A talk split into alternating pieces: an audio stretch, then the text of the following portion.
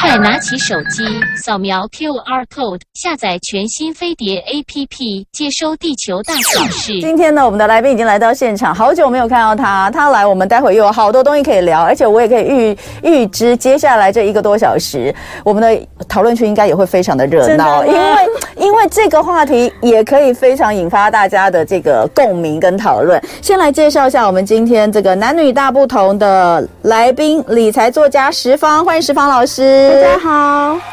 好，大家记得吗？石方老师之前来跟我们聊的应该是讲理财界限，对不对？对，家人之间的财务界限嘛。嗯，那那一次我记得就是讨论非常非常的热烈。那时候大家就有感受到这个话题为什么没有人聊了？对，那今天要来聊的呢，呃，讲到的是呃，希望大家当然做好一些这个理财规划啦，可以提早退休。但是讲到主要针对在夫妻之间，好、哦，这个夫妻之间，我相信夫妻之间用钱这件事情，我相信会更有讨论。哎，不要讲！昨天我们国中同学女生聚会，大家其实就已经有讲到一些用钱。高中女生，我们因为我高中国中都念女校，一堆女生大家都结婚了嘛，然后聚集在一起，真的是不小心就会聊到老公。然后呢，老公真的讲到金钱的用使用方式，大家也都会聊到。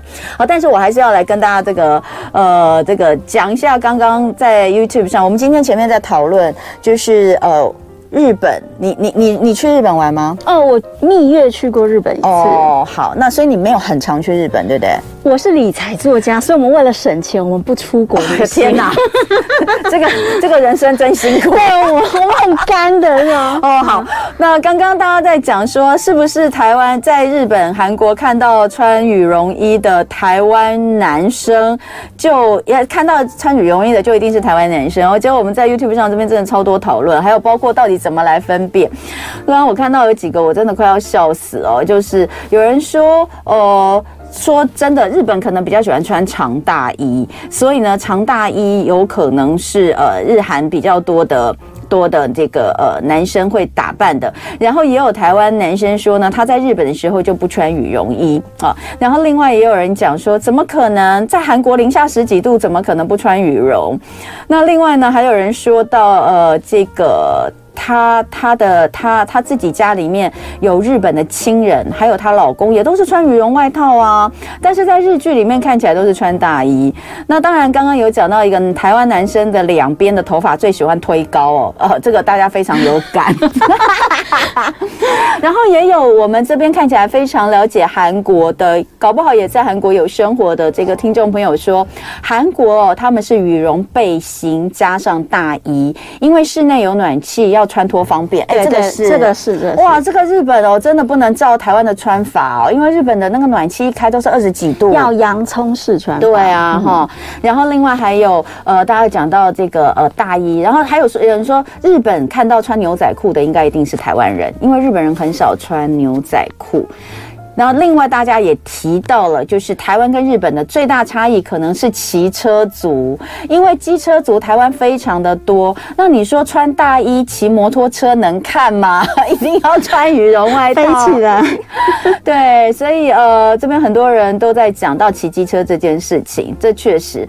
然后呢，刚刚我们说这个很像是在韩国生活的这一位，他说台湾的奇观是短袖跟羽绒外套会同时出现在街上，还有穿。穿着鲜艳的可能都会是台湾人，确实是。不过我看到一个最好笑的，就是呃，去年公司春酒，中年男都穿黑色薄羽绒背心，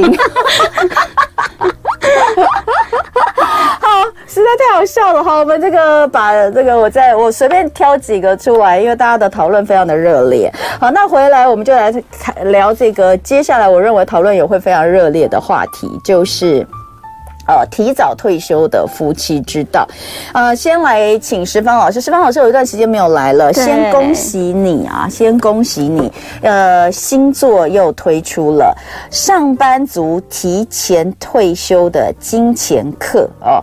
那嗯、呃，这个十方老师要教大家加速养大有限收入，博无限自由。那一定就是讲投资嘛？不是？什么投资？不是吗？我跟你讲。同文它最关键的是，我是女生，我也不是上班族，对不对？可是为什么我要写一本跟上班族有关的提早退休金钱课？嗯、因为我的老公是上班族哦，然后他在四十六岁那一年是被迫退休。是因为公司公司高压，嗯哦、我那天就说同文的先生也是科技业，哦、一定能懂。嗯、科技业在高压底下的时候会被生产追着跑。嗯，然后他在三个月内瘦了十五公斤。哎、欸，可是他已经在那里待很久了，待了大概二十。所以你你看那个线到最后崩断呢？嗯，崩到科技业的男生常常快不到五十岁，嗯，就会撑不下去，他就想退。嗯，可是我先生是因为工作压力，嗯，加上。有那个糖尿病，嗯，然后糖尿病体重下降之后，嗯、他居然就忧郁症，嗯，可是他都没有跟我讲，嗯，所以我觉得我想跟大家讲说，男生很多时候，嗯，太太如果看到自己先生低着头不讲话，嗯，其实有时候他可能是出事了，嗯，嗯，好，我帮你稍微调整一下你的那个麦克风哈，因为它会磨到，那你等一下也小心一点，不要碰到。手不要碰到这边哈。好，好，来，那呃，我们就来讲哈，因为呃，先来讲一下十方老师。十方老师，其实你的理财之路啊，可以分成几个阶段啊。那今天我们当然要先听老师自己的故事分享。老师之所以会写这本书，也是因为跟刚刚有讲了嘛，跟呃自己的先生有关，对不对？可是我们就来看哦，先来提我，我们先讲几个大家可能都会碰到的状况，比如说呃。就像刚刚，如果说今天是双薪家庭，嗯，对不对？双薪家庭，嗯、呃，都然后其中的一方出现了一些状况，嗯、哦，或者是呃，原本你就只有一个人在赚钱的，对对，那另外一个人没有赚钱，那。你你真的不晓得，就是会碰到什么事，尤其是这这几年疫情哦，其实让很多的经济的结构都做了改变，所以这些其实都是呃可能会发生在每个人身上的事情。当然也有家里面有可能出现巨变，比如说有人突然间呃生了一场重病，他可能就需要去花费掉家里面原本的一些呃。被被本来被当做可能做其他计划的一些金钱，嗯，对不对？嗯、很严重的，是不是？对，嗯、所以呃，以上所讲的，好像老师身上都有发生过。呃，我不但听过这种故事，而且我也看到很多家庭其实是很挣扎的。嗯，比如说我以前就遇到一个小男生，他十四岁的时候，他爸爸是卡车司机。嗯，卡车司机有那个骨，他们说骨刺，可是骨刺严重到没有。没有把把它治好的话，居然会下半身瘫痪。有，因为我之前也有呃，也有呃，就是知道这样的案例，尤其是卡车司机，因为他长时间，因为他们卡开车一开都是十几个小时，嗯、所以他们在呃，就是骨刺或是脊椎方面的问题非常的多，而且有的时候会并发其他问题，但是自己不自知啦。后来知道的时候都很严重了，那很严重之后就倒下去，嗯、可是他倒下去的时间才四十三岁。四十三岁，往往哦，小朋友才国中。对呀、啊，所以你知道，后来那个小男生告诉我，他就是那一个爸爸倒下去了，十四岁，他才十四岁的小男生，嗯、他居然要打黑工，哎，就是去那个游乐场炸薯条。他因为还没有成年，没有成年，他不应该，他不能打工。对，可是家里需要钱。然后他长大之后还要去念建教合作班，就是你不能够上普通高中。嗯。你会看到说中年失业，我们今天要聊。嗯因为我自己，我先生也是上班族，中年、嗯、被迫离职，嗯、所以我们要来聊一聊说，说你如果遇到这种状态的时候，嗯、你要用什么方式去面对它？嗯，然后我的书里会教你说，你可以做什么步骤，帮你先生，帮、嗯、自己。嗯，在那个状态下，不要整个像溃堤一样倒下去。嗯嗯，嗯我们先来讲老师的理财之路分成几个阶段哦。呃，第一个阶段其实是。哎，你跟先生结婚多久啊？二十年，二十年。所以第一个阶段，你的娘家发生大火这个变故，其实是结婚后几年的事而已，对不对？啊，对对对，对。所以这个时候发生了什么事？呃，我不知道。呃，同文知道我家发生大火的那一段吗？嗯，不知道。好，我跟大家解释一下。嗯、原本我是一个呃大学的国文老师，对对，可是讲难听点，其实我是一个流浪教师。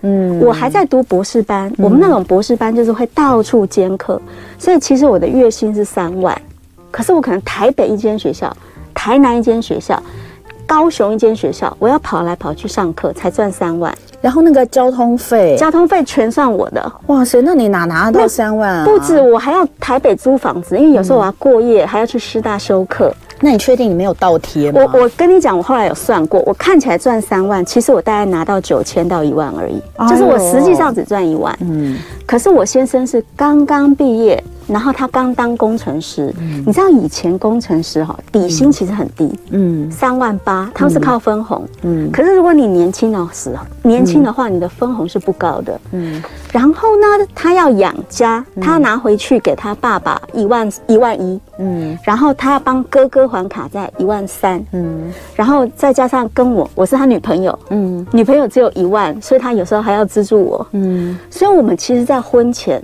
是存不多钱的，嗯，我们一直到结婚，我们交往八年才结婚，嗯，然后结婚的时候，我只存，我们两个人只存了六十万，嗯，那结婚那一天，我两边爸爸妈妈都没有办法帮我们，嗯，所以我们就把钱拿去结婚了，嗯，所以付完喜宴钱之后，我们我跟我先生其实是零的，嗯，而且其实他先我先生的哥哥的卡债还在付。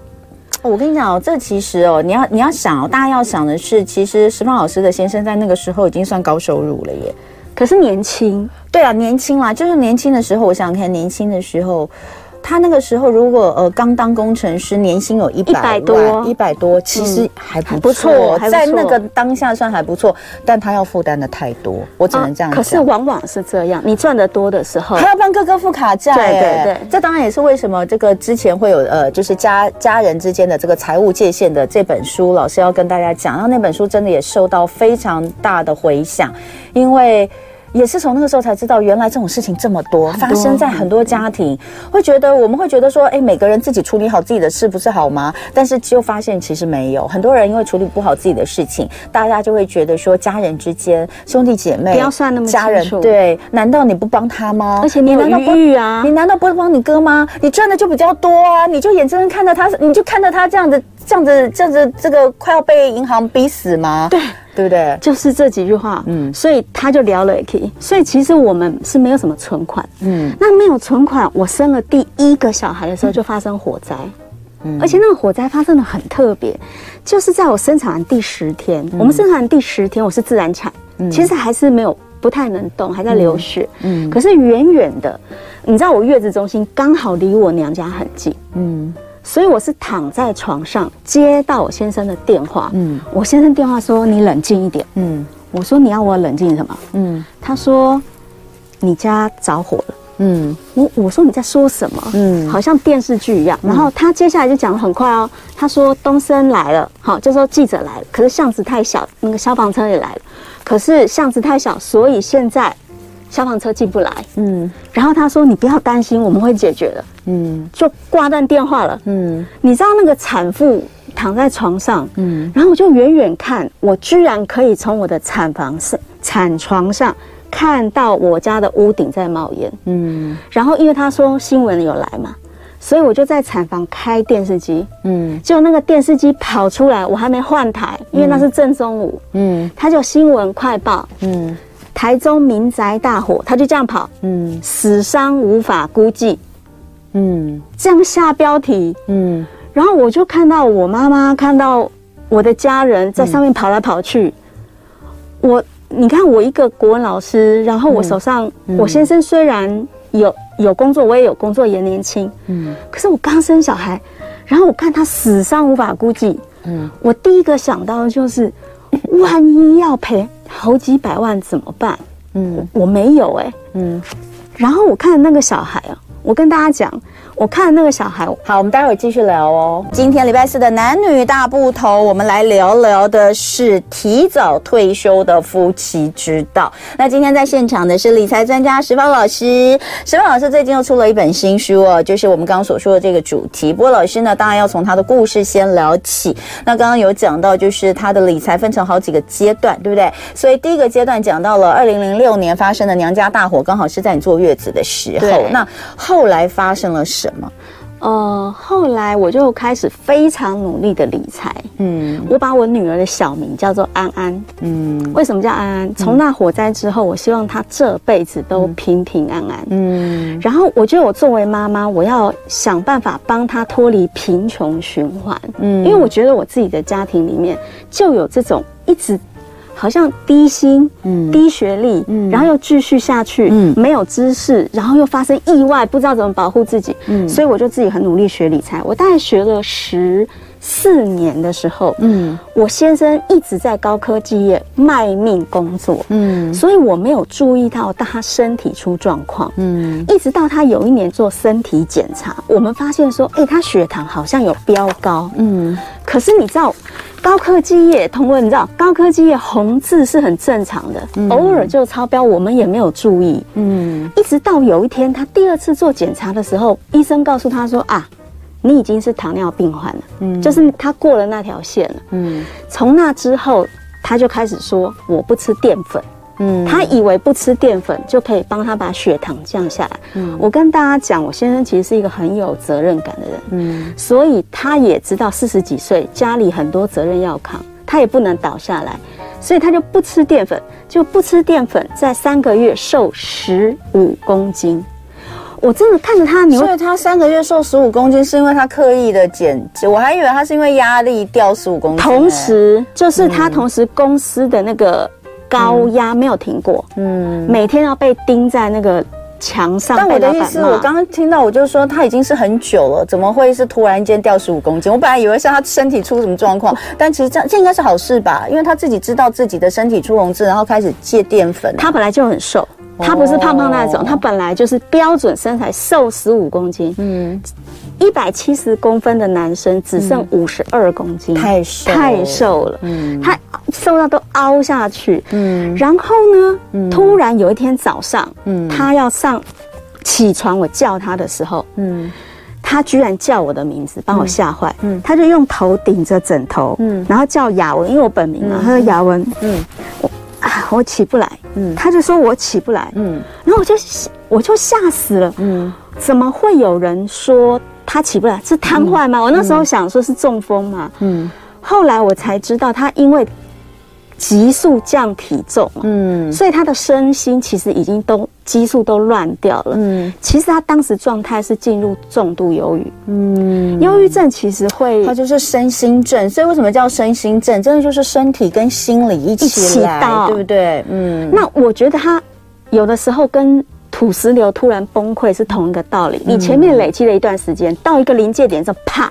嗯，它就断了，嗯，所以我现在是在四十六岁的时，哎，四十三岁的时候他就倒了，嗯，然后我们就去找医生，嗯，医生跟我们说，跟大家讲一下忧郁症的治法哈，医生劝我们不可以马上停止工作，嗯，他说你要降低工作量，嗯，你要慢慢的，不然你停止工作的时候，你整个人会反而很。很自责，嗯、然后你会更重。嗯，我们就去求他老板，嗯，让他换到比较，嗯，压力没那么大的位置来。我、现在是真的很感谢他老板当时愿意。嗯，你知道科技业压力这么大，他们还愿意帮我们。其实哦，科技业如果是比较大的公司哦。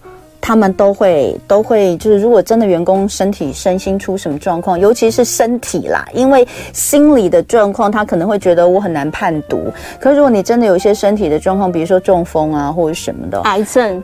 其实他们都非常的立刻就会帮你做一些调，因为他们不希望这个新闻跑出来，是这样，大家知道吗？因为如果今天有这个新闻出来的话，他就是哦，叉叉叉公司，叉叉血汗工厂，哦，那个爆肝员工，员工用命换工作什么的，我跟你讲，他们都很怕。所以其实呃，尤其是这种比较比较知名的高科技行业，尤其它是上市公司的哦，他都会很怕自己的这个声誉受到影响。嗯，所以但是。说真的，也还好是在这种公司啊。假设你不是在这种公司，老板管你，对，对不对？干不了你就走。嗯、对，后来呢？所以他后来就连续两年的时间，我们就在练瑜伽、冥想跟气功。嗯，哦，我们几乎所有的周末都在练这些东西，嗯、想办法把它救起来。嗯。结果他在真的就在两年后退了。嗯，那我想跟大家分享说，嗯、我前面都一直讲说我是富妈妈，我在理财理了十几年。嗯，我以为我退休的时候我一定不担心。嗯，因为那时候我我其实有理财一些累积的经验了嘛。嗯，我也有房子有在收租。嗯，可是当时我遇到一个状况是我公公罹癌。嗯，好，然后我婆婆有初期失智。嗯，然后我爸妈身体状况也不好。嗯。我就开始焦虑了。嗯，我我常常形容说，我们以前说我们要理财，好像是在模拟，就是开个模拟盘。可是等我真的退下来的时候，嗯，我觉得我开进真的丛林实境版哎。嗯，我先生真的没有工作那一天，嗯，我发现我还是很担心。那个时候是大概几年前？那时候两年半以前，两年半前，也就是台湾的疫情，呃，就是全球的疫情刚起来一段时间，但是台湾那个时候还不算，呃，不算，我们还好，我们还好哦。嗯、我们真正就是第一个，就是去年的五月有一个三级警戒，可那个时候的疫情，呃，其实那时候也还好，跟今年相比也还好。所以两年半那个时候，呃，先生因为真的退休了，就没有工作，可是他应该有退休金，对不对？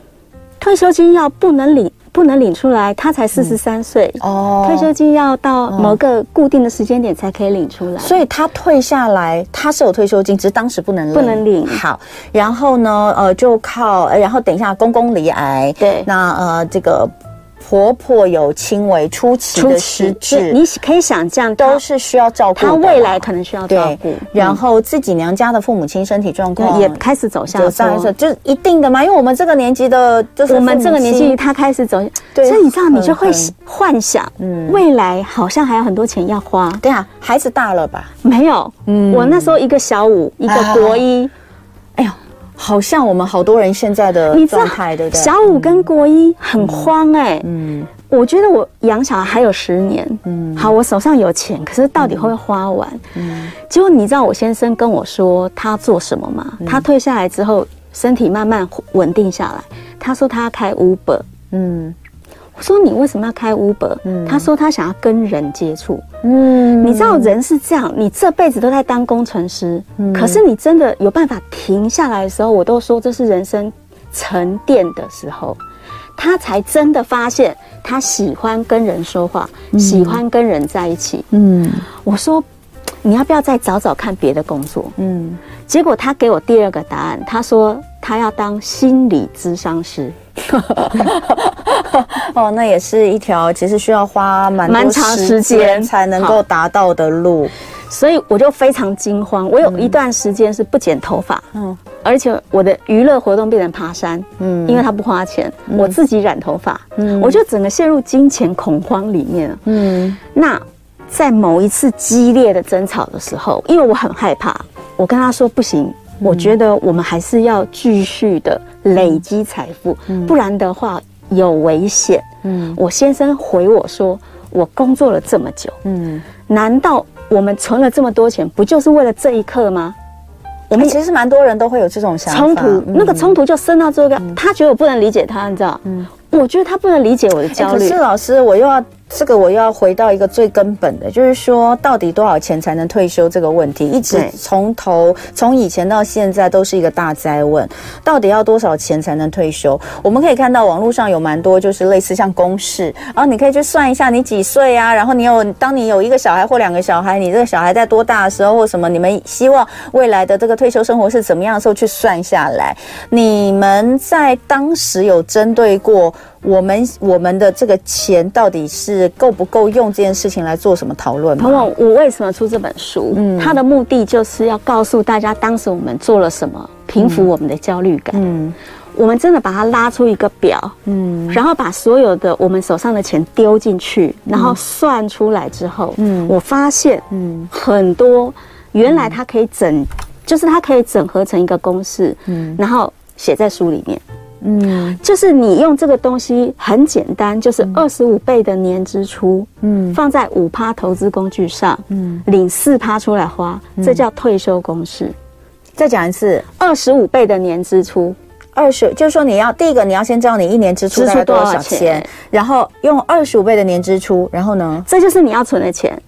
嗯，你要存的钱看起来，比如说你一个月花五万块，嗯，可是五万块乘以十二个月，你一年要花六十万，看起来很多，嗯，可是你忘不要忘记要算劳保，如果你是劳工，你要退掉劳保会给你的钱，嗯，你在一个认真工作的劳工，有可能在你六十五岁的时候，五万里面有两万会被政府 cover 掉，嗯，所以你只要存三万，嗯。的，一年在二十五倍就好了。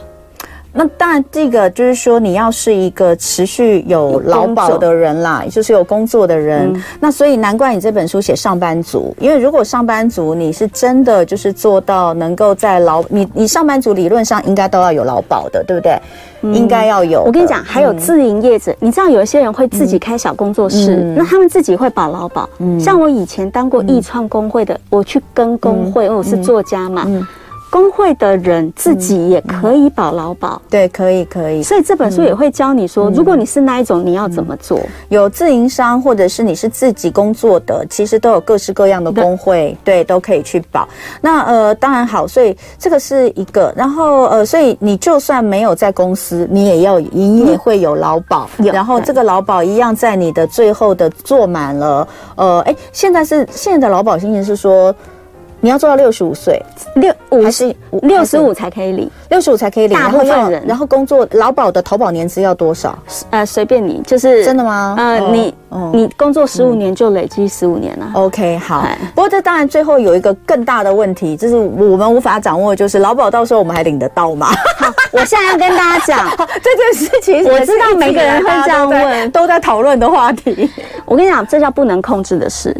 好，对啦，这是不能控制的事，我们还是要做啊，做，做能控制的事。谁知道那个时候到我们要我们需要退休的那一天的时候，这个世界还存不存在？你不能说啊，我们不要想到那么多去做你现在能做的事。好，所以好，刚刚讲二十五倍的年支出，嗯，然后呢，下一个在五趴的投资工具上，五趴，哎，五趴的投资工具其实其实蛮高的耶，五趴。不会，有两个东西可以做到。我那书，因为我那时候要退休，所以我仔细算过一遍，什么东西过五？对，然后。我用实力去算是股票跟房子两个都过，股票跟房子。都会过，都会过。所以我书里也教大家，那如果你要投资房子，有些人会说我我养一个房来养以后退休，也有这种，我会教你怎么挑。嗯。然后股票也可以，股票其实过久。好，我们待会回来继续聊。今天我们礼拜四的男女大不同，要跟大家聊聊赶上变化的计划，提早退休的夫妻之道。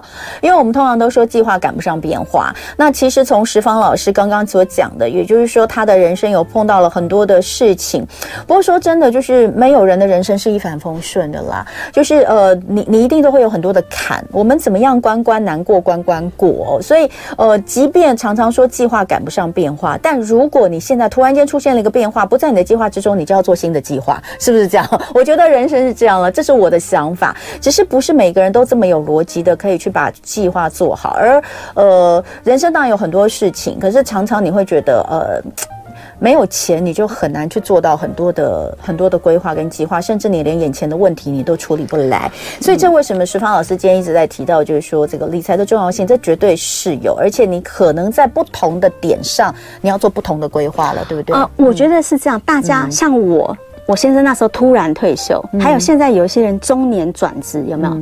他其实会变得很焦虑。那他焦虑的原因是什么？就像把手伸进黑盒子一样，就是因为我们不知道未来还要花多少钱，或者我现在可以存多少，我将来不会出事。嗯，所以我觉得把那个黑盒子打开是很重要的。老师刚刚哦有在跟我们讲一个公式，对不对？你就是说那个，因为呃，我我们等下继续讲这个东西。不过因为刚刚我们在广告时间，哎，我觉得。今天我们其实广告时间都没闲着，都讨论了很多重要的事情。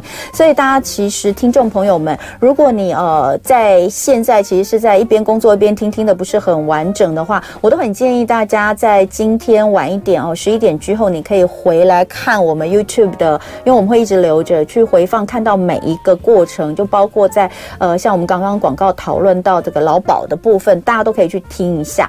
呃，因为我刚刚有讲到这个有有人在。问啊，我觉得就顺便把刚刚我们在这个广告时候提的，讲讲一下，因为你刚刚说就是劳保的投保，你的投保的过程里面，你只要有连续五年是在最高的呃薪资六十个月，六十个月哦，五、呃、连续六十个月是在最高的投保薪资就四万五千八，你就可以在退后面六十五岁以后，你就可以领到每个月两万，两万是最高吗？两万一，两万一，这是最高吗？啊、呃，我下。哎，三十年，你如果四十年，那就当然更高。好，那可是有人说说。是以最晚的五年计算，不是，吗？再再去查一遍，再去查一遍。老师这边先解答大家的疑惑，嗯、不是一定要你退休前五年，很多人都以为是退休前五年。所以你看，我们把这东西弄清楚，是不是对我们很好？好，大家可以再去查一下。嗯、老师这边回答哈，就说你只只是像你在整个的投保的年年资里面有连续六十个月就可以哈，大家可以去看一下。好，我们回过头来，刚刚这个公式一直没讲完，中间一直会讲到别的东西，因为这真的有很多会岔出去的哈。呃，还记得吗？老师刚刚。前面说的一个一个这个一个公式，二十五年的二十五倍，二十五倍的年支出，嗯，然后呢，乘上五趴的报酬率，呃，每一年这些钱你要存到，嗯、然后你把它放在五趴的投资报酬率工具上，嗯，然后提四趴出来花，怎么花都花不完。这是安全退休公式，叫二十五。我们带一个带一个金额进去好了，好，比如说你六十万，你刚刚讲的嘛，一年月六十万，对，一个月五万嘛，对不对？那我年支出就是六十万，六十万的二十五倍是，可能是我我现在没办法心算，一千两百五或一千五。哦，听起来数字很大，对不对？嗯。嗯，可是你要把劳保的东西扣掉，因为你劳保是，你六十五岁你就开始领了。嗯。所以你有五万块里面，劳、嗯、保不是会帮你扣掉两万，像同文两万，你真正要存的只有三万。所以你用三来算吗？你要用三来算。好，所以那就是三乘以十二。所以你一年，哎，我的数学很烂哦。一年是三十六。好，等一下，等一下，等一下，等一下，来算一下。所以一年是三十六，哈，然后再乘以二十五，乘以二十五。所以是九百，九百好，九百听起来还是很可怕。对对，这时候有些人不是会有买储蓄险吗？嗯，他都以为储蓄险放着他没有管。嗯，其实储蓄险也可以扣掉，因为那是你存下来的钱。有些人到时候你一样储蓄险可能只有两趴的投资报酬率嘛。嗯，哎，你时间到了你就把它换到五趴的。嗯，所以它一起下去滚，你再扣掉你的储蓄险，还有你还你比如说有人储蓄险。同文，你再扣个一百好了。好，有些人已经存了一百了。嗯，我真的不知道储蓄险，可是有些人也许没有啊。好，那他还会有一个什么劳退？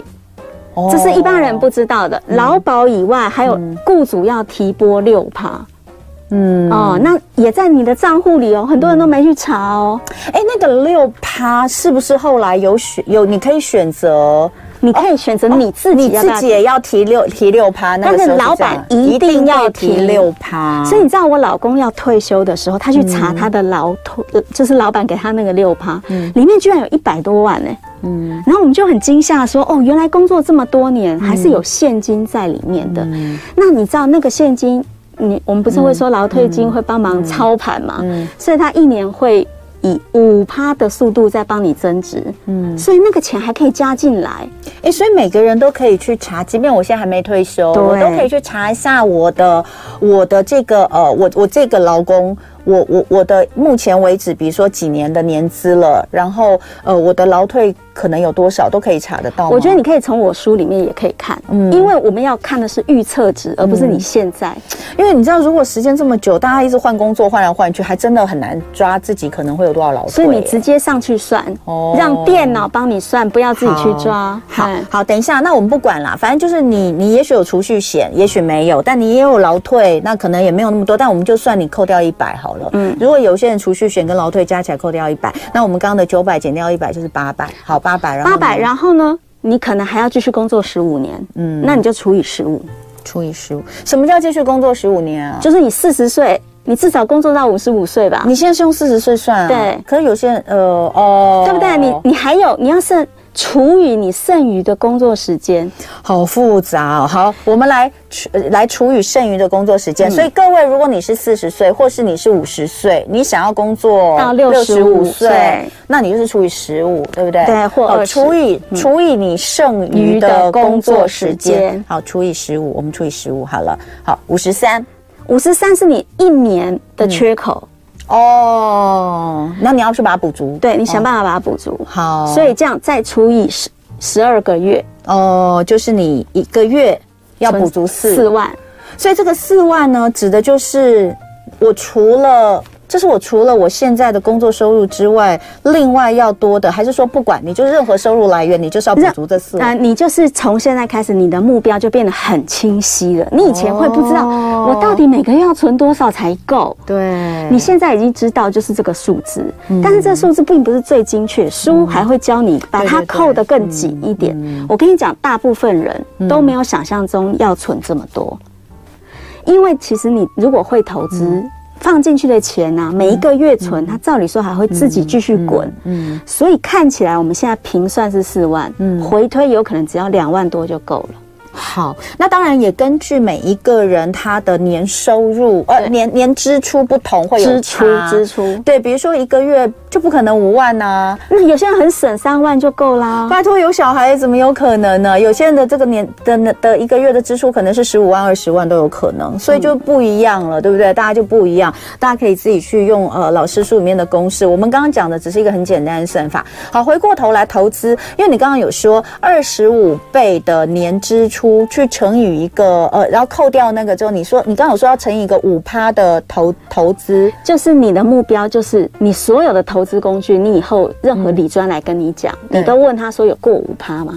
那刚刚就有人问说，老师到底什么东西可以投五趴？他说我的美金什么？哎，刚刚有一个人写他的，我因为我我我就把这个。大家的问题顺便放在里面。有人说呢，什么工具年报酬有五趴？我美金定存才四点三。美金定存本来就不是最高的投资方式、啊。我跟你讲，用长期来看，嗯、就是房子过五趴，股票过五趴，台股还原，台股还原就是九趴，嗯，美股大盘还原就是十趴，嗯，所以其实这个以。因为我们一存就是十几年嘛，嗯，一放就是十几年，嗯，十几年回推他们都过五，嗯，所以你只要记住这件事就对了，嗯，房子把它选对，股票不要选到坏的，会下市的，嗯，你慢慢领股息，然后让它长大，其实就可以安心。这本书是要让你明确安心，画靶心，因为我觉得我当时经历的是焦虑感，嗯，那为什么我会焦虑？嗯，因为我根本不知道，嗯，到底我需要多少。才够啊！嗯。啊，很多人也是啊，嗯，想转职了，嗯，万一接下来我的退休金被影响了怎么办？嗯，也有可能你算一算之后，哎、欸，我现在马上可以走、欸，嗯，你知道吗？嗯，像我老公去。回推的时候，发现说，哇，他六十五岁可以领到两万多。嗯，好，所以那个时候你讲到你们那个时候，因为呃有很多的变故，对，所以呢开始为了这件事情有争执。对，那所以那时候你就觉得说，那我们就真的来算一下，我们到底需要多少钱？那算完之后，你有比较放心吗？我跟他说，我们除了算清楚之后，对，我们还要做点什么？嗯，好，我们不要闲闲在家。不是啊，那你那时候算完之后，有没有发现你忧虑太多？呃。我觉得他无法说服我这件事情，对不起，我要跟我先生说对不起。嗯，我觉得我仍然放不下心，因为数那个叫数字算出来安全。对呀，你知道我把它摆进去之后安全了。嗯，可是我跟他说我没有现金进来，我我有点担心。嗯，他说那不然我们出去找一找，看有什么事情可以做。嗯，结果我们以前会最会做的事情就是看房子。嗯，我都常常去买那个四百万以下的房子。嗯，然后旧旧的我就把它装修之后。租出去，嗯，我以前习惯做这件事。我说我们做成功过，我们再来做。嗯，结果出去找房子的时候，看到有一间房子很怪，嗯，他不租一整层，也不租套房，居然租床位。租床位怎么那么？一个床位一千五，嗯，啊，我就说怎么会有人租床位？嗯，往上追，嗯，才发现他是一间清洁公司的老板。嗯，然后那个清洁公司的老板专做什么事呢？嗯，他会去找那个社会局，就是他已经没有没有家可以住了，嗯，或者他重大车祸找不到工作，嗯，需要救济的，他就把他拉到这里来，一个月一千五租他一个床位，嗯，然后也给他饭，就是让他吃饭钱，嗯，但是逼他出去工作，就是接清洁工作给他，嗯。那这个人就重生了，我同文，你懂我意思吗？他本来只能靠接济，嗯，可是他被迫，开始一个清洁工作赚钱养活自己。嗯，所以那一个清洁公司老板称他的清洁事业叫人生回收业。嗯，重生。嗯，然后我先生那时候听到跟他聊了三个小时，嗯，非常感动。他觉得这个工作是他这一生想做，就是他退下来之后他想做的事。他不是说想做心理咨商师吗？嗯，其实他是想做跟人有关的事。嗯，然后他想要帮人，他想要靠近人。嗯，他说清洁业是最能跟人有关，因为你要管一堆清洁的大姐。嗯，然后可以跟他们了解他们，可以跟他们聊天，这是他想象的。好，所以呢，我们就回老家新，我们就回新竹开了一间清洁公司。同样的做法吗？对对，我们就开了一间清洁公司。但我的意思是说，你们清洁公司的员工也是刚刚说的这样的一个？我们企图找这样的来源，结果失败了。因为因为你先生可能原本是觉得我可以帮助这些人去找回自己的人生，是不是？结果他发现社会局或者是来应征的人不如我们想象中的样子。嗯，哎，可是我们有别的收获。嗯，还是有被家暴或者是婚姻不幸，嗯，然后单亲妈妈也会来找我们。嗯，因为他们。没有办法了，他们会带着小孩，嗯、我们答应让他带小孩到现场工作，嗯，所以他就很放心，他可以又带小孩，嗯，他又有钱可以赚，嗯，我们也觉得我们帮到他，嗯，我们生意是这样慢慢做起来，所以一开始成立清洁公司的这个这个来由还真有趣，哎，没有想到，没有想到是这样。这样子的一个机缘，所以清洁公司也是从小小的开始做起嘛？你知道，只有我先生跟我两个员工，然后我们招聘都没有人来耶。嗯，然后 foodpanda 就是那个办公室叫我们去打扫，只给我们一天的钱，它是一次性的。你知道，我前一天嗯还在跟佩珍寄情上。在那个录影棚，耶，还在录影。嗯，隔天我就穿黄色背心，像导护老师这样子去打扫、去刷马桶。我被分配到刷马桶。嗯，然后你知道，清洁公司刷马桶跟一般人是不一样的。嗯，我们一般是这样撸一撸，对不对？清洁公司是要戴手套，用菜瓜布刮干净，你这才叫做专业。嗯，所以我真的蹲下去刮的时候，嗯，那个拿起来，嗯，你知道我心里冲击很大。嗯。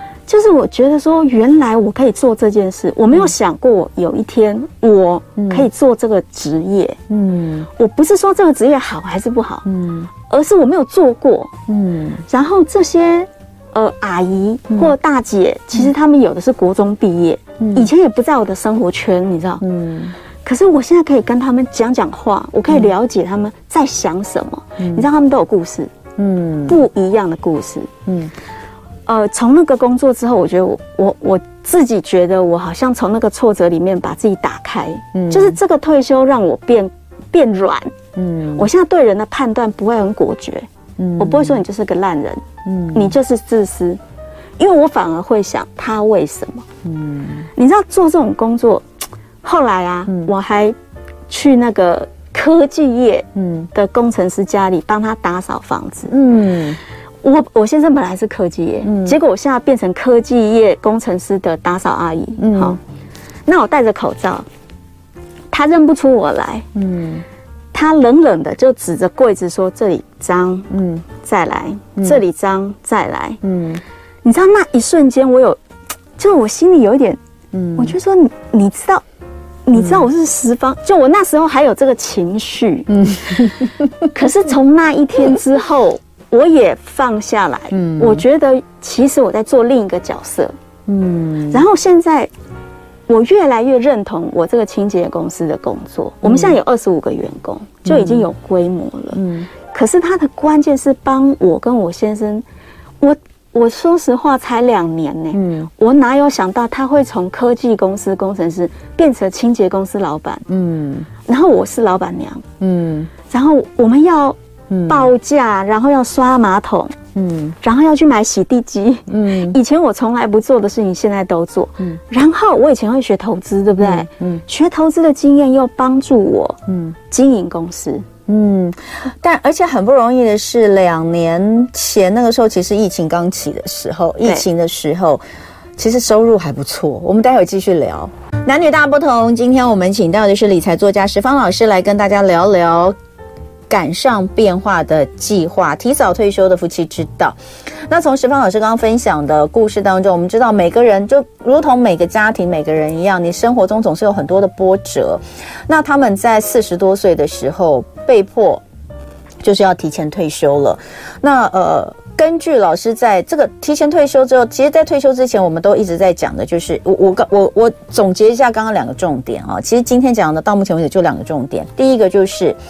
你在退休前，到底我退休之后要有多少钱，我才能退休？这件事情你要把它算出来。对对，在书里面就有一个非常呃可以让大家带入的公式哦。那它可能可以算得出来，你需要多少钱？那呃，那你你可以用什么样的方式去得到这些钱哦？这是一个。另外一个就是说，那。你能不能够再找一些其他的事情做？那因为一个是靠你的投资，投资当然也是一个来源之道。另外是你有没有想要开？其实我觉得老师刚刚讲的东西已经是开创事业第二春。因为在四十几岁的年纪，其实是很年轻的，而且而且我觉得不是只有年轻，而是你在人生的各种历练跟经历很成熟了。是，对、嗯、你可能在二十几岁的时候你做不来这件事，三十几岁你做不来这件事，我也觉得。但你四十几岁你可以做这件事，嗯、是因为你过去这么多年的累积，对，好像浪费掉这些经经验跟能力是很可惜的事情。所以老师他们开创了第二个事业，这个第二事业的故事也是非常的。奇葩，我觉得 也是非常的奇葩。后来呢，你刚刚有讲到你在二零二零年的时候开这个呃青业公司，一开始员工就你跟你老公，你们要自己去刷，刷不到，对对。那当然也有一些很多心境上的一些呃冲击转折，到现在二十五个员工的规模也算不小的青业公司，呃，主要锁定就是在新竹哦。那因为新竹其实还有很多高高科技业，对。我刚刚才问我说：“哎，在疫情的时候，大家都不愿意陌生人来家里，是不是业绩不好？”你说反而业绩很好，因为我们是做科技业的办公室。哦，做办公室，所以他们反而会加重消毒，嗯，所以我们会增加更多业绩。哦。然后所以你知道，其实疫情越严重，我们的业绩就越多，嗯，所以反而让我们我们都不知道生意怎么来的，它就一直掉下来，我连广告都没有做。哇，所以这个疫情反推把这个事业其实有做起来，我觉得我是搭上一个运气，可是我觉得也是我们敢低头去做我以前没做过的事情。嗯，然后你看科技业有什么优点？嗯，它以前优点可以用在现在的职业上哦。嗯，科技业需要排流程。嗯，而且他要做品管，嗯，所以他会检查细节，嗯，所以这些东西反而变成我先生做这个行业特别之处，嗯，而且他们做的简报是不是更漂亮？嗯，会是哦，科技业的简报。哦，尤尤其是投其所好，那科技业的老板或者是采购哦，自己人有那个感觉，所以其实我反而哎歪打误撞，我觉得我们找到了一个。很适合我们的性格，嗯，我先生的愿望，嗯、然后又可以帮助到人，又可以赚到钱的第二事业，而且厉害耶！到那个时候到现在也不过两年的时间，营收近千万，近千万，对，嗯，营收近千万的这个是千万是营业额啦，营业额，营业额，但是你不要再问我净利多少，因为这属于商业机密，机密不能问。我商业，我先生还有特别提醒我不可以讲，不可以讲，我也知道，但是我也跟大家说是营收是。营业额哦，嗯、不是指他们赚千万，没有那么好赚的事情，嗯、呃，很辛苦。那但是他看起来是一个长久可以做的事业，对。而且我要讲的就是说，退休之后，嗯、呃，我我觉得其实我们讲夫妻啦，夫妻之道，因为男女大不同，主要讲的是关系。你跟先生，其实在从呃开始他生病。好，然后到你们其实为了金钱吵了很多次，对，因为你有很不重，你有很重的不安全感、焦虑，对，很焦虑感。可是先生会觉得我现在就是这样了，不然你要怎么办？到现在，那你觉得你们的沟通的过程呢？或是你们能不能、嗯、是说，有的时候我们会说，不管怎么样，我们在一起这么久了，结婚了十几二十年，大家一定是有一个共同的目标。所以其实那个时候你们是用什么样的方式去？去度过这些争执，我要跟同文坦诚，嗯、我觉得我到现在还没有完全走过去。嗯，我有的时候还是会觉得心里不平，好、嗯，觉得自己很辛苦。嗯，但是我们的争吵确实有减少。嗯，而且我们的互相理解跟支持有变多。嗯，那个关键在于我们开始愿意透露，呃，内心一致的恐惧，就是。我先有你的恐惧，他也有他的恐惧。我们愿意把我害怕的、丢脸的东西说出来，嗯、他也愿意把他觉得害怕的东西说出来。以前不会吗？以前、欸、你们也经历过这么多事哎、欸。以前我先生很惊哎、欸，哦，他觉得有很多话，其实在公司就消化完，他不会跟我讲。嗯、我觉得有些事情，我跟我的闺蜜讲，我不用跟我先生讲。嗯，但是在这个事情上面，我们开始把对金钱、创业、养老，嗯，甚至对人生目标的愿望都重新丢出来。嗯，我们互相讲。我讲白了，我觉得夫妻沟通要成功，就是要坦诚。嗯，你而坦诚是需要冒险。嗯，你你不觉得吗？有时候我们都跟着。会在心里瞒着一点点，嗯、塞着一点点，不说实话。嗯，如果你冒险说出那一句，嗯，老公，其实我现在很怕。嗯，那他如果也愿意接，嗯，我知道你很怕。嗯，其实那时候你的情绪就消下去了。嗯、不过这种哦，都要抱着一种破釜沉舟的心情。也就是说，像刚刚老师所讲的，你必须要双方都能够，呃，这样子的去经过冲撞之后，最后愿意。把彼此心中最藏着、最心中最内内深层的恐惧讲出来，通常都是要在很大的事情的时候啦。就是在陈平时期，你知道都不会有这种事情。陈平时期，大家都看不到内心的恐惧。可是当真的出现一个大事情的时候，所以呃，从那个时候到现在，应该经历过非常多。你先生的呃整个。整个身心状况也都大啊，三年后就完全、嗯、完全没有复发，对，没有对，所以现在又有一个自己呃喜欢哦、呃，然后也做得来哦、呃、的一个新的事业，其实是对他来说，可能很多过去存在在的那种身心的忧郁症的状况，其实也就也就能够都获得解决。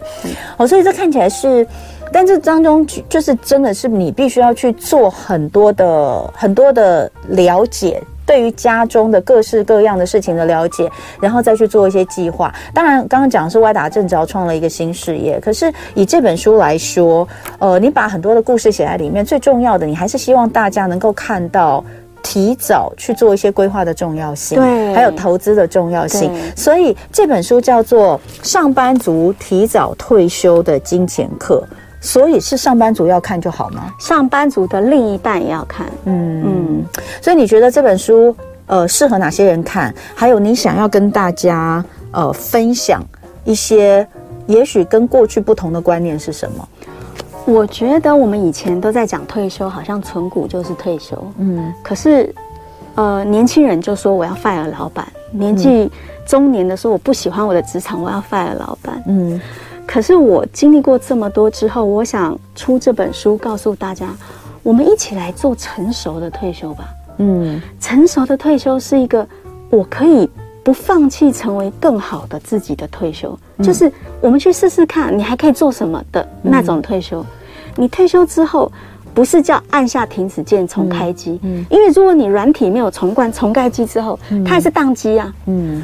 所以重新去尝试你能做的事，嗯，看清楚你恐惧，面对你恐惧的东西，嗯，把金钱理清楚，嗯，活出有弹性的退休人生，嗯，这是我想给每一个爸爸妈妈的勇气，嗯，每一个爸爸妈妈，因为我觉得每一个爸爸妈妈，就算在家里。刷就是洗碗煮饭的大姐们，嗯，她也一样有这种压力，她也会对金钱感到焦虑，嗯，她对退休她没有掌握感，她也感到焦虑，嗯。可是如果你清清楚楚知道我家需要多少，嗯，多少我会安全。那你是不是就会安心了呢？嗯，我希望把勇气跟安心带给大家，所以请大家下单买书。到最后呢，还是呃不脱十方老师的一个本性。哎，刚刚有人问你什么星座？巨蟹，巨蟹座嘛，我知道一定有人觉得他是金牛座，对不对？哈，我觉得刚刚有人在问什么星座，可能觉得是金牛座，就是对于金钱，嗯、呃。你从小其实对钱非常没有安全感，对，很没有安全感。嗯，因为你家庭的关系，家庭的关系。然后我小时候就看我妈妈一直钱出去，就是都没有留下来。嗯，我我爸妈现在还是在在这个困境里面。嗯，因为他们年轻的时候钱都没有留住。这个之前在上一本书的时候其实有讲过。所以呃，你会觉得累吗？就是你对我，你对金钱一直如此的没有安全感，你你不会累吗？我一直希望上天给我一个契机，看哪一天我可以把我这个结打开。